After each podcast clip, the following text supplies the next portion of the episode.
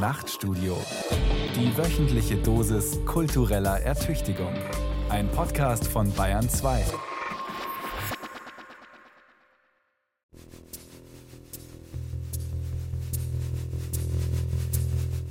Als wir zu unserer Fahrt aufbrachen, schien die Sonne hell über München und der Frühsommer lag in der Luft.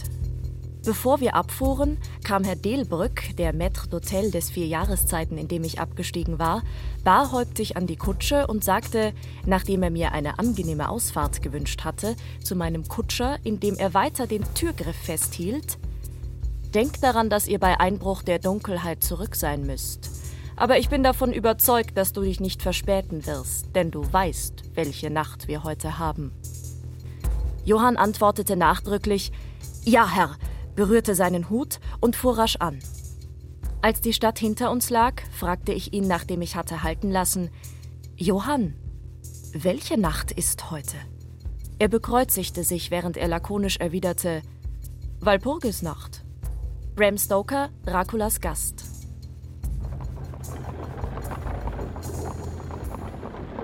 Walpurgisnacht, ist das nicht diese erste Mainacht, in der nach altem Aberglauben die Hexen auf dem Blocksberg tanzen? Miteinander, nach Hexenart, aber natürlich auch mit dem Teufel höchstpersönlich? Nicht nur die Hexen, verehrteste, nicht nur die Hexen.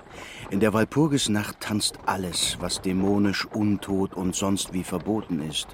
Vor allem, wenn dann auch noch wie heute Vollmond ist. Werwölfe, Wiedergänger, Gespenster und vor allem natürlich Vampire. Hü, auf geht's! Darf ich fragen, Euer Gnaden, ob Sie jemals das zweifelhafte Vergnügen hatten, einem solchen Wesen zu begegnen? Aber gewiss doch. Tatsächlich? Nein, Tatsachen hatten nichts damit zu tun. Ich spreche von der Kunst, von Bildern, von Romanen, von Opern. Ich liebe diese Fantasien von der dunklen Seite. Und Sie haben keine Angst? Oh doch, Angst habe ich schon. Aber ich spüre auch eine gewisse, wie soll ich sagen, Faszination. Und wenn ich Angst habe, Ja? dann weniger vor Hexen und Vampiren, vielmehr, Vielmehr. vielmehr vor den sonderbaren Gefühlen in mir selbst. Als schaute ich da an einen Abgrund und der Abgrund schaut zurück. Er sieht aus wie ein eleganter, lasziver Aristokrat, der seinen lüsternen Blick auf mich richtet, bevor er in einer schrecklich obszönen Geste seine spitzen Zähne entblößt. Und ich weiß nicht, ob ich fortlaufen soll oder mich seinen schmalen Händen und seinen Lippen hingeben soll. Oder? Eine schöne, leidenschaftliche Fremde, die mir in meinem Schlafzimmer auflauert, die mich mit ihren Augen bis in mein Innerstes berührt, bevor sie sacht die Decke von meinem Körper zieht. Herrschaften, wenn Sie schon so erwartungsvoll sind, wird diese Fahrt für Sie beide gewiss unvergesslich werden. Hü, Carmilla! Hü, Lester! Auf in die Nacht der verbotenen Wünsche. Queere Vampire. Auf den blutigen Spuren der erotischen Doppeldeutigkeit. Von Markus Metz. Erste Station. Das Schloss derer von Karnstein. Hier trug sich die Geschichte von Carmilla, dem weiblichen Vampir, zu. Gewiss doch, die kenne ich. Es handelt sich um die Gestalt aus der Erzählung von Joseph Sheridan Le Fanu, eine der ersten Vampirgeschichten aus neuerer Zeit. Und eine der ersten Vampirgeschichten, in der es eindeutig um eine erotische Faszination geht. Um lesbische Erotik, um genau zu sein. Ja, so sehen wir das heute. Damals, im Jahr 1872, hat es ja nicht einmal ein Wort dafür gegeben. Um die Wahrheit zu sagen, ich war mir über meine Empfindungen und Gefühle für die schöne Fremde nicht im Klaren. Ich fühlte mich zwar zu ihr hingezogen, wie sie es nannte, gleichzeitig aber war ich irgendwie abgestoßen. In diesem inneren Zwiespalt war jedoch die Anziehungskraft, die sie auf mich ausübte, mächtiger. Die Fremde interessierte mich, und es gelang ihr, mich zu erobern. Sie war so schön und hatte ein unbeschreiblich gewinnendes Wesen. Camilla, die Novelle von Sharon Le Fanu, handelt eben von einer jungen Frau, die auf einen weiblichen Vampir trifft. Und diese Camilla liefert auch die Grundlage eben für zukünftige, und das ist wichtig, weibliche, auch lesbische Vampire. Daniel Skiner beendete sein Studium der Theater-, Film- und Medienwissenschaft mit der Bachelorarbeit Vampire. Queer und potent? Transmediale Narration des Vampirmythos im Kontext homoerotischer Verhältnisse. Das heißt, die Camilla ist einfach der Kontrapost zu oftmals heteronormativen auch Darstellungen von dieser Zeit von Vampiren. Was hier besonders herauszustellen ist bei Camilla, dass Camillas Sexualität in dieser Erzählung auch nicht explizit angesprochen wird, also sie liegt auf der Hand. Ja weil ihre Präferenzen hinsichtlich auch ihrer Opfer Frauen und Mädchen sind. Klassische Vampireigenschaften sind bei Camilla eben auch schon festzuhalten. Also sie kann durch Wände gehen, sie ist in der Lage, sich in ein Tier zu verwandeln, schläft in einem Sarg etc. Und zentral in dieser Novelle ist die freundschaftliche Beziehung eben zwischen der jungen Frau Laura und Camilla. Und das entwickelt sich zu einer leidenschaftlichen Liebe. Manchmal nahm meine schöne, seltsame Gefährtin, wie aus langer Apathie erwachend, meine Hand, hielt sie fest und zärtlich umschlossen und drückte sie immer wieder. Dann blickte sie mich sanft errötend, mit schmachtenden, brennenden Augen an und atmete so heftig, dass ihre Brust sich stürmisch hob und senkte. Es war, als säße mir ein von Glut verzehrter Liebhaber gegenüber. Mir war das peinlich. Ich fühlte mich gleichzeitig abgestoßen und überwältigt. Dann zog sie mich mit triumphierendem Blick an sich, ließ ihre heißen Lippen über meine wandern und flüsterte fast schluchzend Du gehörst mir. Du wirst mir immer gehören. Und du und ich sind eins für ewig. Dann ließ sie sich in den Sessel zurückfallen und verbarg ihre Augen hinter den zarten Händen, während ich zitternd und bebend neben ihr saß. Joseph Sheridan Le Fanu, Carmilla. Was mir zu Camilla auf jeden Fall einfällt, ist, dass äh, die Novelle sicherlich einen Grundstein legte für eine queere Lesart von VampirInnen queeren Vampirismus aber so ein bisschen als eigenständiges Genre zu beschreiben, finde ich eher schwierig. Denise Laban studierte Geschlechterforschung und promovierte mit der Arbeit Queere Vampire ist gleich queere Utopien? Aus- und Verhandlungen von Hetero- und Homonormativität in Fanfiction zu den US-amerikanischen Dramaserien Buffy, True Blood und Vampire Diaries. Ich würde auch gerade mit Blick auf Camilla eher davon sprechen, dass VampirInnen an sich immer eine queere Lesart zulassen, ganz unabhängig davon, ob die Vampirfiguren tatsächlich schwul, lesbisch oder queer, ähm, anders queer dargestellt werden. Weil, wenn wir so ein bisschen genauer hinschauen, sehen wir ja meistens, dass die Vampirfiguren an sich immer schon das andere und das Abweichende und äh, somit auch für Homosexualität und äh, Queerness stehen. Also genau Vampire eher insgesamt eine queere Disposition aufweisen, ganz unabhängig vom Genre sozusagen.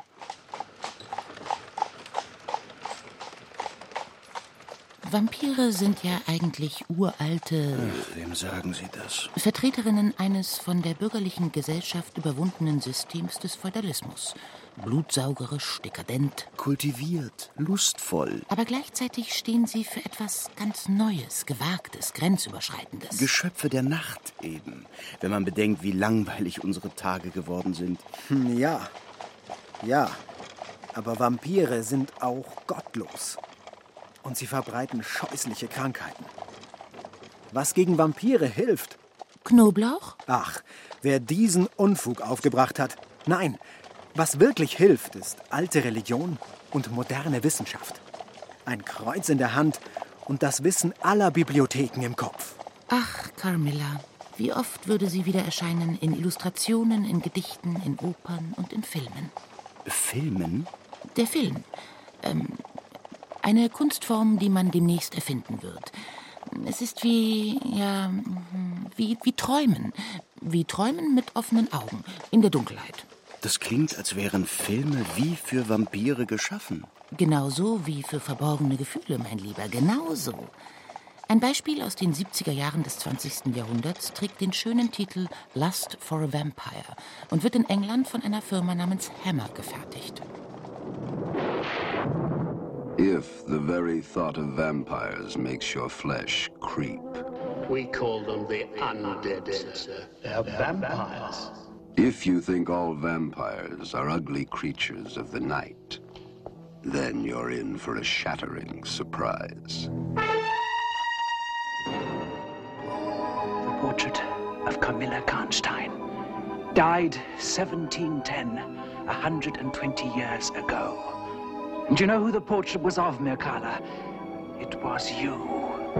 Welcome to the finishing school, where they really do finish you. Zweite Station. Die Villa Diodati in Kolonie am Genfer See. Ein schöner, wohlhabender Ort, ein bisschen morbid vielleicht. Genau. Die Entstehung dieses heutigen modernen Vampirs kann man festsetzen mit 16. Juni 1816. Warum an diesem Tag ist etwas ganz Besonderes ähm, passiert. Und zwar kam es da zu einem Zusammentreffen unter anderem von, man kennt sie, Mary Shelley, ähm, Percy Shelley, damals Lord Byron und dem Arzt John Polidori. Theater-, Film- und Medienwissenschaftler Daniel Skinner. Dieser Abend in der Villa Diodati damals am Genfer See ist in die Literaturgeschichte auch und Kulturgeschichte eingegangen. Diesem Abend haben sich diese Protagonisten Gespenstergeschichten erzählt. Und aus diesen Gespenstergeschichten ähm, entstand dann eine Erzählung, die verfasst worden ist von Polidori, eine Vampirerzählung, auch mit dem Titel The Vampire. Und hier ist zum ersten Mal sind die Untoten auch als Aristokraten beschrieben und äh, sind als Aristokraten konstruiert worden. Das heißt kurzum schick, reich, gebildet. Und aus dieser Konstellation, die sich zum ersten Mal wegbewegt von dem Vampir als Monster, als hässliches, setzt eigentlich hier dieses Moment des, der Queerness erstmal ein.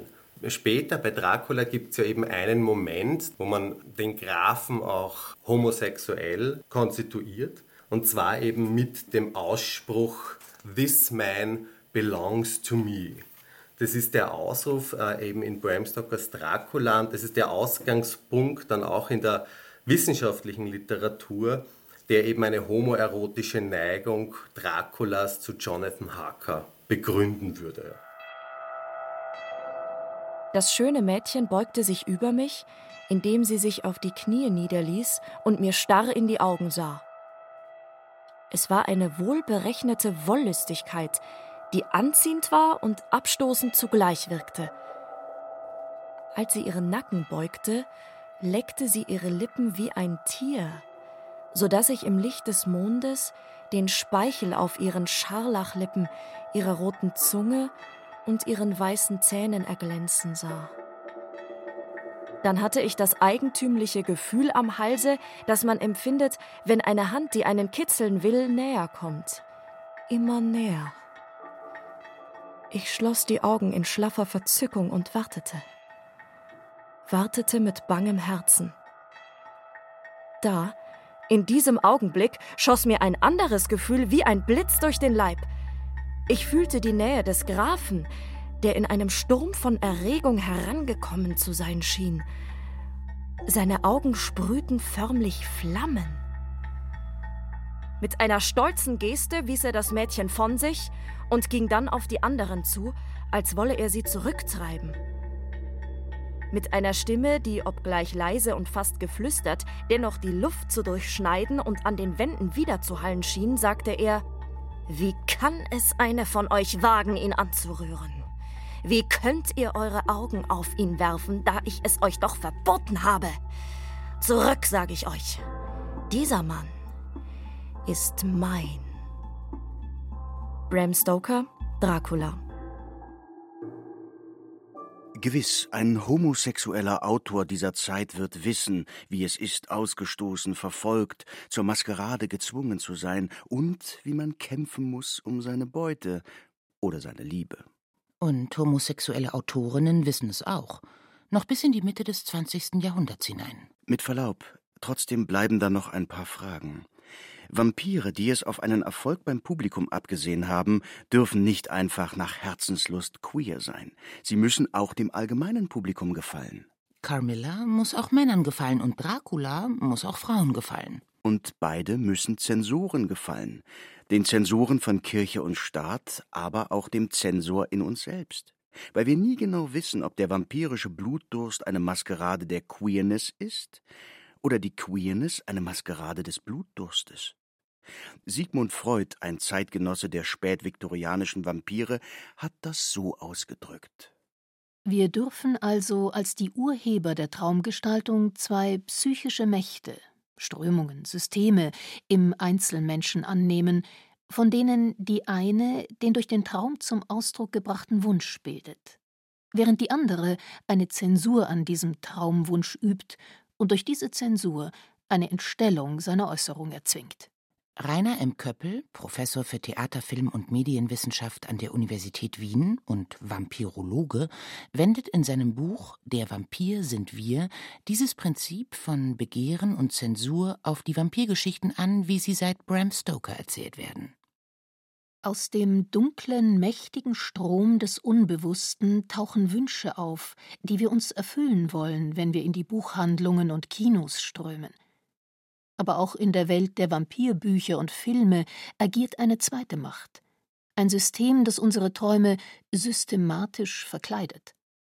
So werden in Dracula die Vergewaltigungen als Pfählungen verkleidet, die Pfählungen als notwendige Akte der Liebe und Erlösung.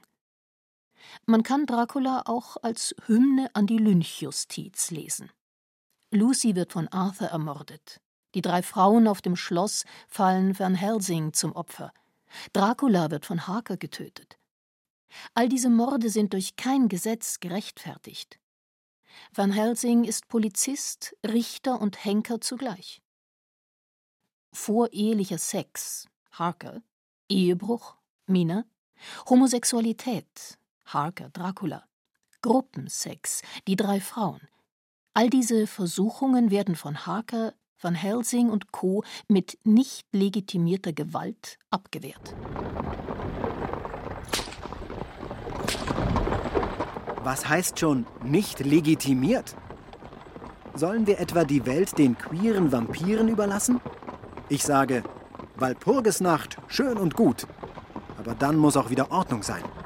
Sonst gibt es nur noch Chaos. Der Stärkere beißt den Schwächeren, die Sinnliche verführt die Unschuldige. Aber wem erzähle ich das? Ja, wem erzählen Sie das? Treiben Sie lieber die Pferde an.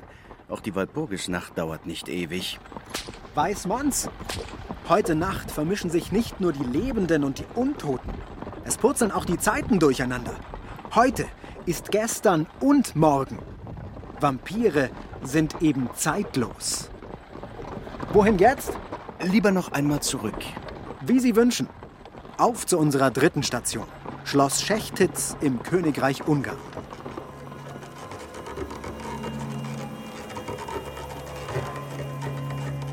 Vampirgeschichten haben ja nicht nur folkloristische und literarische Quellen, sondern auch historische Vorbilder. Dracula zum Beispiel soll in dem rumänischen Fürsten Vlad Dracul Tepes ein Vorbild gehabt haben. Der Fürst war ein Feldherr, der sich im Krieg gegen die Türken als besonders grausam und sadistisch gezeigt hat. Dass man ihn Vlad den Pfähler genannt hat, weist nicht nur auf seine Art hin, mit besiegten Feinden umzugehen, sondern spielt auch eine Rolle im späteren Vampirmythos.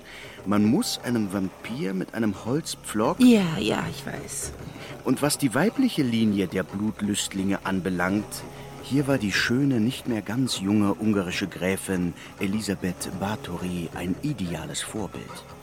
Um sie ranken sich gar schaurige Geschichten von jungen Mädchen aus dem Volk, die sie auf ihre Burg lockt, um sie töten zu lassen und in ihrem Blut ein verjüngendes Bad zu nehmen. Wenn das kein Stoff für Sex, Gewalt und Paranoia ist? Zum Beispiel für Leopold von Sacher-Masoch, der in seiner Novelle Ewige Jugend davon erzählt, wie die unsterbliche Gräfin in Vollmondnächten die Jagd auf Jungfrauen eröffnet. Ihr vollkommen Verfallen, aber vielleicht auch ihr Untergang ist ein junger K&K-Offizier, selber noch Jungfrau, wie er seiner neuen Gebieterin gesteht.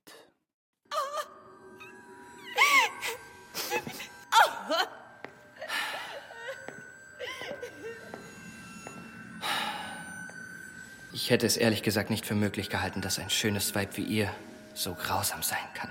Warum nicht? Es ist ein Genuss zu quälen. Wie zu herrschen.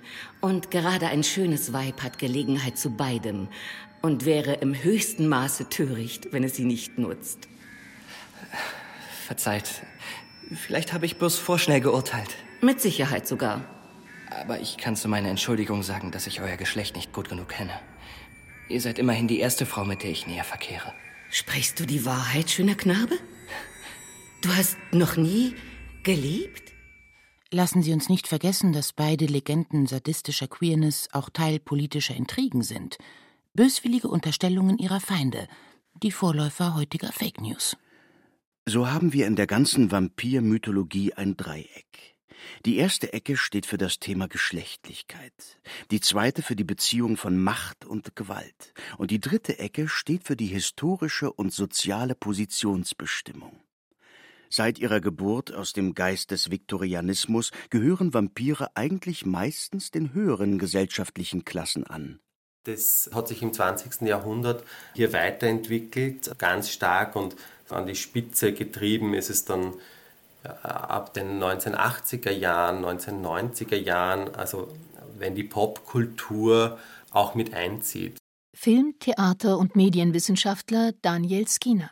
Wenn man sozusagen von äh, klassenrelevanten ähm, Bereichen spricht, die sind da. Also man sieht, dass ähm, Vampirdarstellungen, man sieht es auch bei den Kassenschlagern dann einfach auch später sozusagen, wenn man an Twilight und diese Verfilmungen dann auch denkt, dass diese Vampire Typen sind, die schön sind oder vermeintlich schön, die reich sind, ähm, die auch gebildet sind und die einfach sich auch unabhängig von ihrer körperlichen Überlegenheit und von mir aus ihrer Macht einfach auch sich gesellschaftlich behaupten können und über anderen drüber stehen. Ich glaube auch, dass sozusagen und ähm, früher diese Klassenkämpfe sich in den Geschichten, in den Texten um Vampire herumranken. Also das Machtgefälle zeigt sich auch ganz deutlich durch ein ökonomisches Machtgefälle. Also es ist nicht nur die körperliche Überlegenheit, sondern auch die sozioökonomische. Um proletarische Vampire zu finden,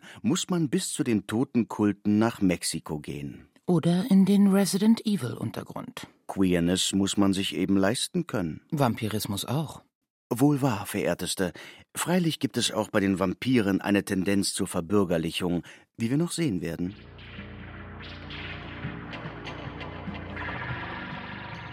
Kleiner Zeitsprung zu unserer nächsten Station. New York, die 80er Jahre des 20. Jahrhunderts. Camp, Glamour und Drogen beherrschen die Nacht. Und ein unbezwingbarer Hunger. Is it a love song? I told you. It was sung by two women. Sounds like a love song. And I suppose that's what it is.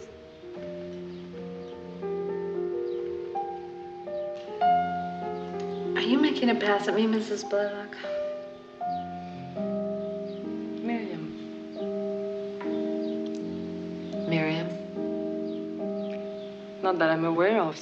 Das ist die Geschichte, in der John und Miriam Blaylock auf die altertümlichen Fangzähne verzichten und stattdessen die Halsschlagadern mit kleinen Messern ritzen, um gegenseitig von ihrem Blut oder vom Blut ihrer Opfer zu trinken. Und wie Miriam die schöne Sarah Roberts verführt. Unerhört. In dem Film eines gewissen Tony Scott spielen übrigens Catherine Deneuve, David Bowie und Susan Sarandon das bluterotische Dreieck.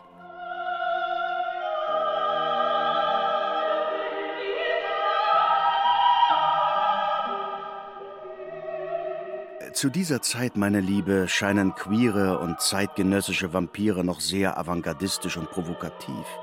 So viel Homoerotik auf der Leinwand wäre wohl ohne Vampirismus und ohne Kunstwillen nicht möglich. Die Zeiten haben sich nicht sehr geändert, oder?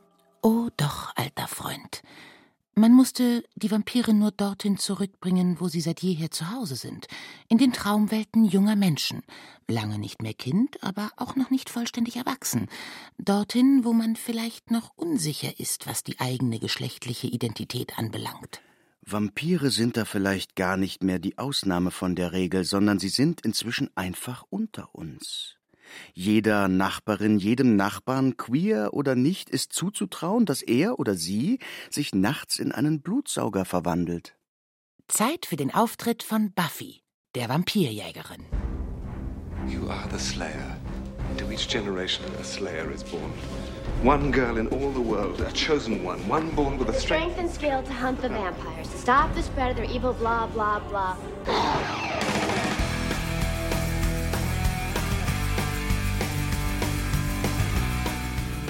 Buffy the Vampire Slayer gibt ersten Anlass zu Genderstudien im Genre. Die Abenteuer der Teenagerheldin auf der Jagd nach Vampiren werden mit Michel Foucault und Judith Butler einer queeren Lesart unterzogen. In Buffy ist mit ihrer besten Freundin Willow die allererste offen lesbische Frau in einer Serie des Mainstream-Fernsehens zu sehen, ausgestrahlt in der Hauptsendezeit. Fernsehen? Ausgestrahlt? Habe ich etwas verpasst? Das ist etwas Ähnliches wie Film, das die Menschen zu sich in ihre Wohnungen holen können. Ach, Sie werden schon sehen, mein Lieber. Jedenfalls wird deutlich gemacht, dass Geschlechterrollen nicht ein für allemal festgeschrieben sind. Und vor allem wird deutlich, dass Queerness nicht automatisch mit der Seite des Bösen und mit der Gewalt identisch ist. Außerdem hat der queere Vampir ein neues Medium gefunden. Auf Buffy folgt eine ganze Reihe von queeren Vampirserien, wie etwa die lesbische Teenager-Serie First Kill von Netflix. Hier geraten die Vampirin Juliette und die Vampirjägerin Calliope in einen dramatischen Identitätskonflikt, als sie sich ineinander verlieben. Aber auch schwule Vampire bekommen ihre Serien, wie etwa The Lair. Alles, weil Buffy damals die Pforten zur queeren Fantasie geöffnet hat. We're friends. Good friends. Girlfriends, actually. Yes, we're girlfriends. We're in love. We're lovers. Lesbian, gay type lovers. Wenn ich es richtig in Erinnerung habe, gab es bei Willow, einer Figur in der Serie Buffy, äh, den ersten lesbischen Kuss, der in einer TV-Serie gezeigt wurde. Und wenn das so ist, äh, dann ist das natürlich äh, ein großer Moment sozusagen und das dann auch noch in einer Vampirserie, das ist ja total gut. Sehr erfreulich, muss ich schon sagen. Nicht nur die Grenze zwischen den Geschlechtern wird durchlässig, es geht auch nicht mehr um die Unterscheidung zwischen einer Tages- und einer Nachtwelt.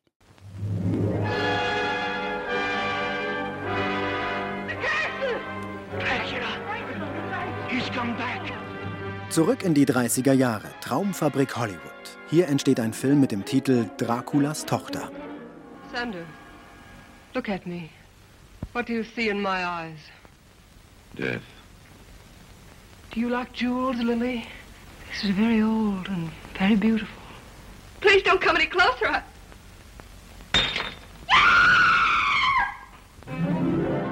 Kaum etwas erzählt so viel darüber, wie zugleich unsichtbar und überdeutlich die Queerness von Vampiren war, wie die Produktionsgeschichte von Dracula's Daughter. Das Studio greift in die Dreharbeiten ein. Zu deutlich scheint das lesbische Begehren der Titelheldin und die jungfräuliche Schönheit ihres Opfers. Als der Film dann endlich in einer vorab zensierten Version in die Kinos kommt, warnen entsetzte Kritikerinnen und Kritiker Eltern davor, ihre Kinder einen solchen Film ansehen zu lassen, während andere durchaus nicht sehen wollen, dass es hier überhaupt um Sex geht. Der Film wird ein prominentes Beispiel für das Verdrängen und Verkleiden, wie es später Vito Russo in seiner Gendergeschichte der Traumfabrik The Celluloid Closet beschreibt. Derselbe Edward Van Sloan, der dem Treiben der schönen Vampirin ein Ende bereitet, beendete schon im Original Dracula-Film das untote Leben des Grafen alias Bela Lugosi. Deutlicher kann man es nicht sagen, dass es dieselbe Macht ist, die mit derselben Gewalt gegen männliche wie weibliche Homosexualität auftritt. Her pulse is weak, Dr. Goss. Growing weaker. All your skill can't help her now. She's under a spell that can be broken only by me. Or death. I am Dracula's daughter. Übrigens nennt die berühmte Autorin Anne Rice den Film Dracula's Daughter als direkte Inspirationsquelle für ihre Vampirgeschichte um das Interview mit einem Vampir. Die Geschichte des Vampirs Lestat und seiner Opfer oder Geliebten hat für die Autoren durchaus programmatischen Wert gehabt. Diese Vampire sind einerseits therapeutisch zu verstehen, was die eigene Lebens- und Familiengeschichte von Anne Rice anbelangt, andererseits aber auch politisch. Denn nicht zuletzt geht es darum, diverse Formen von Leben und Lieben anzuerkennen. Die erste Verfilmung von Interview with a Vampire von Neil Jordan ist noch sehr zurückhaltend, was die sexuelle Orientierung der Hauptfiguren anbelangt, dargestellt von Tom Cruise und Brad Pitt. Die spätere Serie beginnt damit, dass der titelgebende Vampir, der erneut mit dem Interviewer von damals zusammentrifft, erklärt, das ursprüngliche Gespräch sei doch allzu verschämt gewesen. Auch Anne Rice selbst bekennt sich von Buch zu Buch mehr zur Queerness ihrer Schöpfung. Quinn, sagte Sterling, was stimmt nicht mit dir? Der weiche britische Akzent versetzte mich in Sekundenbruchteilen um viereinhalb Jahre zurück. So ziemlich alles, Sterling, antwortete ich, ehe ich mich zügeln konnte. Aber wieso bist du hier? Dann kam ich ungeschickterweise sofort auf den Punkt. Hast du Lestats Erlaubnis? Nein, sagte er sofort. Ich muss gestehen, nein. Und du, Quinn? fragte er betroffen, während er einen Schritt auf mich zutrat. Ich wich zurück in den dämmerigen Korridor. Seine Freundlichkeit ließ mich beinahe den Rückzug antreten. Aber inzwischen war etwas Unvermeidliches ins Spiel gekommen. Von Sterling ging ein süßer, deliziöser Geruch nach Mensch aus, und plötzlich sah ich ihn völlig losgelöst von allem Früheren. Als ich ihn betrachtete, verlor ich, der junge Novize, meinen Vampirverstand. Die brennende Einsamkeit trieb mich.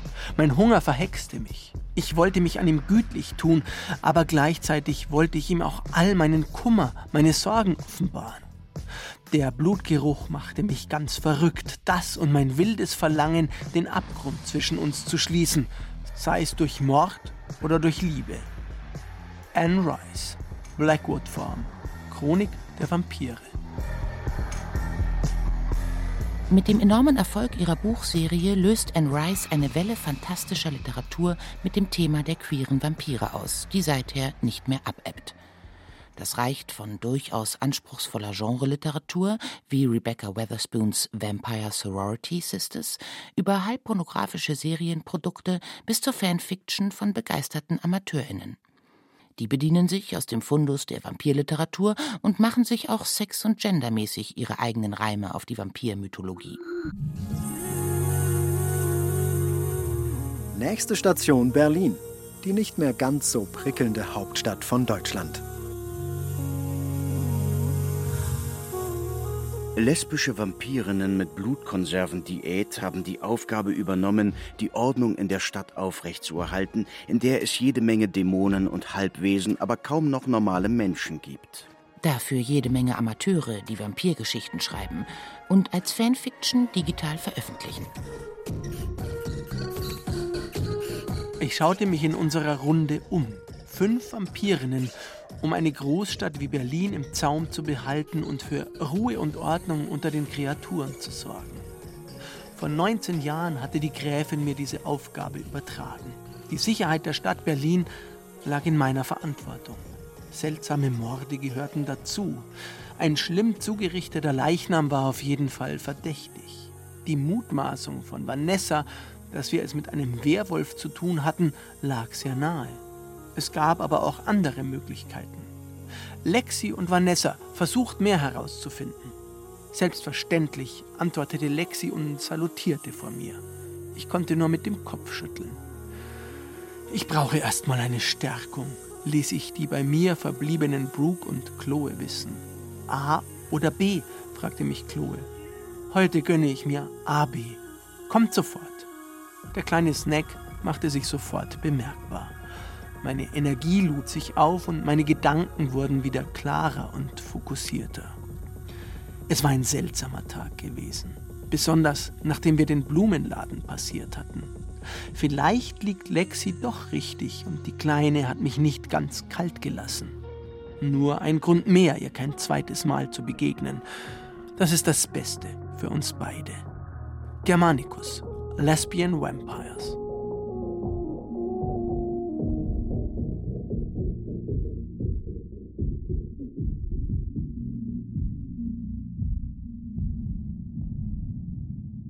Fanfiction insgesamt hält ja einfach sehr viel Diverses bereit und da gibt es natürlich ganz viele unterschiedliche Themen, die da behandelt werden, die Fans aufgreifen in ihren Geschichten und die sie irgendwie auch kritisch hinterfragen oder mit denen gespielt wird. Geschlechterforscherin Denise Laban.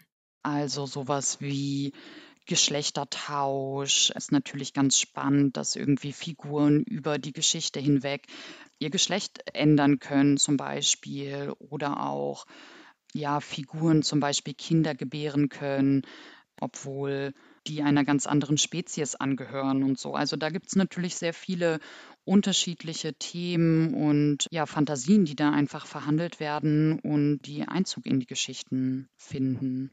Der äußere Zensor ist ja mehr oder weniger verschwunden. Queerness muss sich nicht mehr als Vampirismus verkleiden. Ein Van Helsing kann nun durchaus als Bösewicht oder wenigstens als Spielverderber erscheinen. Und trotzdem scheint die Figur des queeren Vampirs von ungebrochener Faszination. Die Themen, die in zeitgenössischen Vampirserien verhandelt werden, sind nicht mehr explizit den vampirischen Darstellungen oder Vampirserien vorbehalten. In aktuellen gesellschaftlichen Diskursen ist der Begriff der Identitätspolitik ein sehr äh, prominenter. Diese Identitätspolitik zu diskutieren, zu verhandeln, die Breite der Möglichkeiten und der Identitäten aufzuzeigen, ist in allen Genres, äh, in zeitgenössischen, man nehme nur Netflix-Serien, da. Die Vampirserien könnte man sagen, vereinfachen. Sie haben schon früher ermöglicht, Identitäten oder Persönlichkeiten gebrochen oder queer darzustellen. Diesen Queerness-Anspruch oder zumindest den Diversity-Anspruch haben mittlerweile äh, viele Serien, nicht nur auf der inhaltlichen Ebene, sondern, und das ist dann wichtig, auch sozusagen von der ähm, Produktionsseite her. Also nicht nur im sichtbaren Bereich, sondern der Wunsch, der Drang noch, der Bedarf sozusagen nach Diversität, nicht nur in den Narrativen, sondern auch in der Produktion, ist mittlerweile verstärkt und wird eingesetzt. Ich muss gestehen, ich fühle mich ein bisschen fremd in dieser neuen Welt. War es nicht früher der eigentliche Reiz einer Walpurgisnacht, in ein Reich des Verbotenen und des Geheimnisses zu gelangen? War es nicht aufregend, der Zensur ein Schnippchen zu schlagen? Entspannen Sie sich. Es gibt immer noch genug Abgründe, in die Sie blicken können, wenn Sie wollen. Genießen Sie die kleine Freiheit, sich alle möglichen Identitäten auszudenken. Was übrigens keineswegs zu einer harmonischen oder gewaltfreien Welt geführt hat. Einen ewigen Frieden zwischen den Menschen und den Untoten oder anders gesagt zwischen den unordentlichen Wünschen und der ordentlichen Zensur wird es niemals geben. Wenn es erlaubt ist, queer zu sein, muss man umso nachhaltiger an der Sache mit der Blutsaugerei arbeiten. Die queeren Vampire der Zukunft müssen nicht mehr ihre Queerness, sondern ihren Blutdurst unterdrücken. Das hat vielleicht etwas mit Safer Sex oder mit Drogen zu tun, wer weiß. Jedenfalls sind Vampire nach wie vor ideale Modelle für all die inneren Konflikte zwischen Lust und Moral, Freiheit und Kontrolle, Liebe und Gewalt. Wenn es keine Vampire gäbe, man müsste sie erfinden. Let me introduce you to Mr. Lestat de Leoncourt. I know who you are, sir. We're destined to be very good friends. There was a boy. He was my murderer, my mentor, my lover, and my maker. A very strange enchanted boy. Die neue Serienversion von Interview mit einem Vampir beginnt in der Zeit der Covid-Pandemie. Louis de Pointe du Lac erzählt dem Journalisten Daniel Molloy in einem Penthouse in Dubai von seinem Leben als Bordellbesitzer im New Orleans des Jahres 1910. Louis ist reich, aber schwarz und homosexuell, daher bleibt er Außenseiter. Bis zu dem Tag, an dem er den Vampir Lestat de Lioncourt trifft, der ihn durch seine magischen Fähigkeiten beeindruckt. Nachdem sein streng religiöser Bruder sich das Leben genommen hat, bricht Louis mit der Welt der Menschen und lässt sich von Lestat in einen Vampir verwandeln. Das gleichgeschlechtliche Paar der Untoten verwandelt schließlich auch die junge Claudia, um sie vor dem Tod zu retten. Aber damit beginnen Spannungen in der Diversitätsfamilie, die am Ende zu Tragödien im Reich der Lebenden und der Untoten führen. Natürlich ist auf jeden Fall neu, dass ganz offen mit der Homosexualität umgegangen wird und natürlich auch äh, die Besetzung. Also wir finden ja statt eines äh, weißen Schauspielers äh, nun einen schwarzen Schauspieler und das bringt ja auch einfach noch mal mehr Diversität in die Serie und auch natürlich in die allgemein sozusagen ins Vampirinnen-Genre äh, der letzten Zeit. Das ist ja bei First Kill sozusagen ähnlich und das ist ja einfach total gut zu sehen, dass auch äh, Vampirinnen diverser werden in Bezug auf Hautfarbe, sexuelle Orientierung und Geschlecht.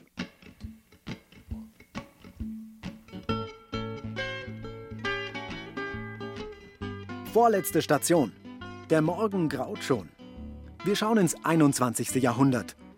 Glauben Sie ja nicht, das sei eine Welt ohne Vampire im Allgemeinen und ohne queere Vampire im Besonderen. Ich ahne es schon. Die Walpurgisnacht ist nichts weiter als ein Blick in unsere Zukunft.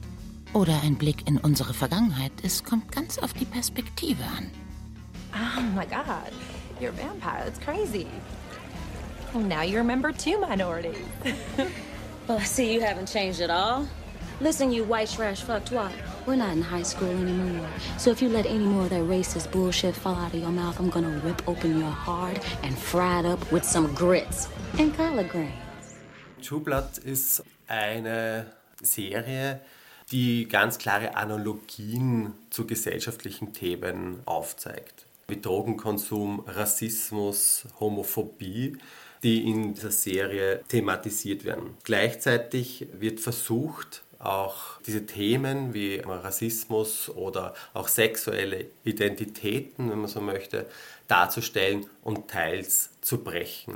Vor diesem Hintergrund ist es so, dass in Bonton, so heißt der Ort, in dem diese Serie auch ähm, spielt, Vampire durch ein künstliches Blut, das produziert wird, das sie dann eben trinken, dass Vampire nun Teil der Gesellschaft sind, also der Nicht-Vampire, der Menschen, wenn man so möchte, und diese beiden Gruppen in Harmonie äh, gesellschaftlich leben möchten und Vampire um gesellschaftliche Akzeptanz kämpfen. Dass Menschen und Vampire miteinander irgendwie zurechtkommen, ohne sich gegenseitig vernichten zu wollen, das hätte ich mir nie träumen lassen. Es gibt nun ein paar alte und ein paar neue Tricks für ein gedeihliches Zusammenleben, wobei von den Vampiren zumeist mehr verlangt wird als von den Menschen. Das eine ist schlicht sexuelle und sonstige äh, Enthaltung. Davon erzählen die Twilight-Geschichten um die jugendlichen Vampire à la Stephanie Meyer und ihre Verfilmungen. Soweit musste es ja kommen. Keuschheitsgelübde statt Queerness. Die Tendenz zur Verbürgerlichung. Die andere Methode ist der Ersatz für das menschliche Blut. Die Serie True Blood geht auf die Buchreihe Suki's Stackhouse von Charlene Harris zurück. Im 21. Jahrhundert, ich weiß schon nicht ihre Lieblingszeit, leben in Louisiana Vampire, die für ihre Rechte und ihre Identität kämpfen, so wie es in der anderen Welt die Schwarzen und die Queeren tun mussten. Und wie diese haben es auch die Vampire mit Engstirnigkeit, Vorurteilen und Hass zu tun. They scared of what's between your legs. Lafayette. That's nasty talk. I won't listen to that. Do you even know what's between a woman's legs, Lafayette? I know every man, whether straight, gay, or George motherfucking Bush, is terrified of the pussy. Lafayette! Oh, what are we talking Hey, about? listen, Pussy. not everybody is gay, okay? Not everybody wants to have sex with you. Oh, you would be surprised, Arlene, people you know. Eine spannende Figur in True Blood ist Lafayette. Lafayette ist ein homosexueller Vampir, der eine Affäre hat mit einem, heute würde man sagen, ähm, alten weißen Mann, der Republikaner ist und ein Mensch. Immer wieder auch äh, wird thematisiert, dass ähm, Menschen und Vampire Sex haben. Und was an dieser Figur Lafayette kennzeichnend ist, dass er mit Klischees bricht. Lafayette ist einerseits schwarz, definiert sich nicht konsequent sozusagen als Mann oder als Frau, noch unbedingt als Vampir, auch nicht als Mensch. Diese Kombination bricht nicht nur das Klischee von stereotypen Geschlechtern, sondern macht das Feld auf für Queerness und für queere Fragen, Non-Binaritäten, die wir heute immer wieder diskutieren. Ehrlich gesagt kann ich mir das nur schwer vorstellen.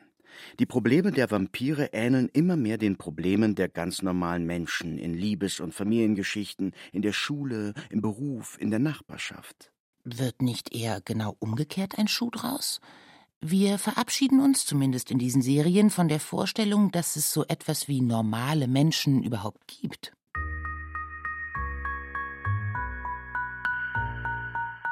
Oh my god, oh my god, oh my god! Okay. Not dead. okay, seriously? What? Uh, this? You're not dead. That's it? You just use me as a human juice box and I don't even get an explanation? I'm a vampire and I'm pissed off. What were you expecting? You have been lying to me since the moment that we met.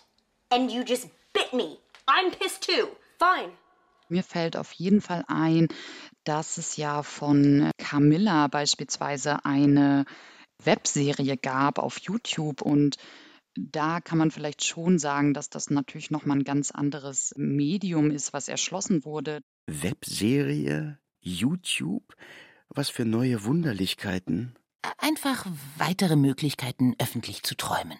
Da gab es einfach regelmäßig kurze Folgen, die so ein bisschen in dem Stil von einem Blog oder äh, Vlog äh, aufgenommen wurden und in denen es einfach um Camilla geht und äh, ihre Erfahrungen im College und ihre Mitbewohnerin. Also das ist natürlich schon so sehr deutlich anders als irgendwie große Produktionen, die auf Streaming-Portalen oder im Kino laufen und ähm, auf jeden Fall total charmant gemacht, dass da einfach nochmal an Medien der aktuellen Zeit auch angeschlossen wurde und die genutzt wurden.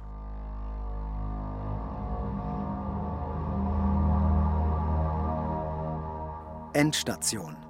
Der ewige Gipfel der Walpurgisnacht.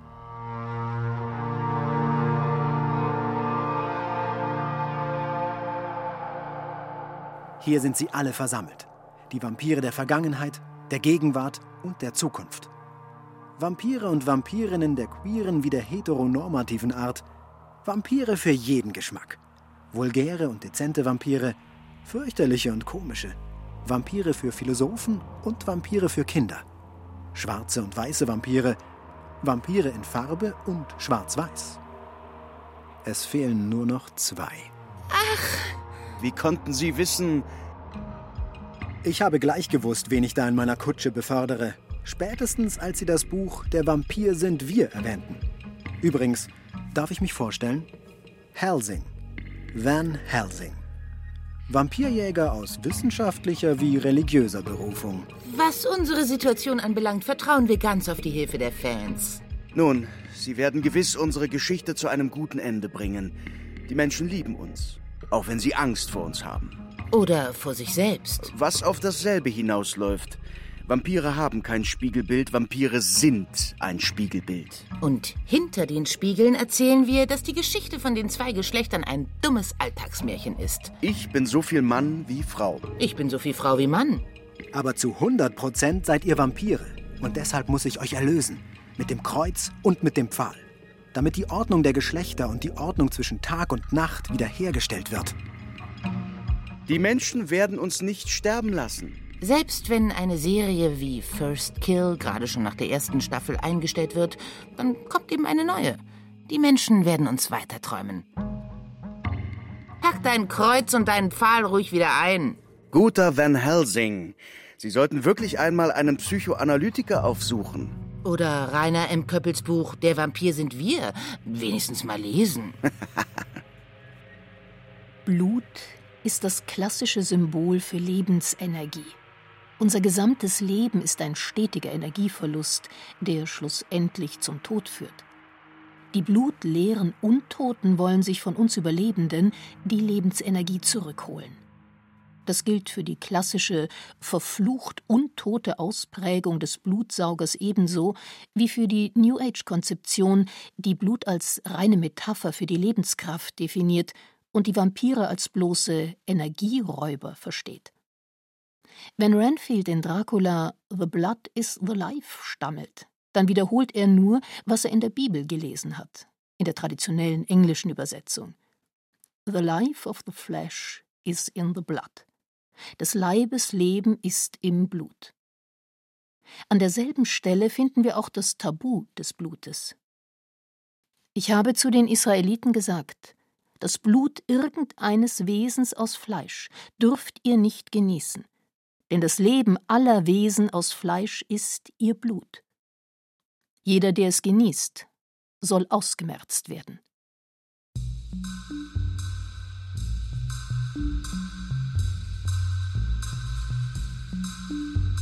Auch wenn wir nun queer sein dürfen, ohne uns deshalb verbergen zu müssen, hört das nicht auf, dass wir einander drohen, uns das Blut und das Leben, die Energie und die Kraft zu nehmen. Und wenn wir ein Tabu überwinden, dann lauert das nächste schon. Deshalb wird es uns Vampire immer geben. Und einen Van Helsing wird es auch immer geben. Für immer sind wir zwei. Der Vampir und sein Jäger. Die Vampirin und ihre Jägerin. Dracula und Van Helsing, Lestat und Buffy. Und so bleibt auch für immer die Frage, wer, Wer von, von uns uns ist, ist schrecklicher?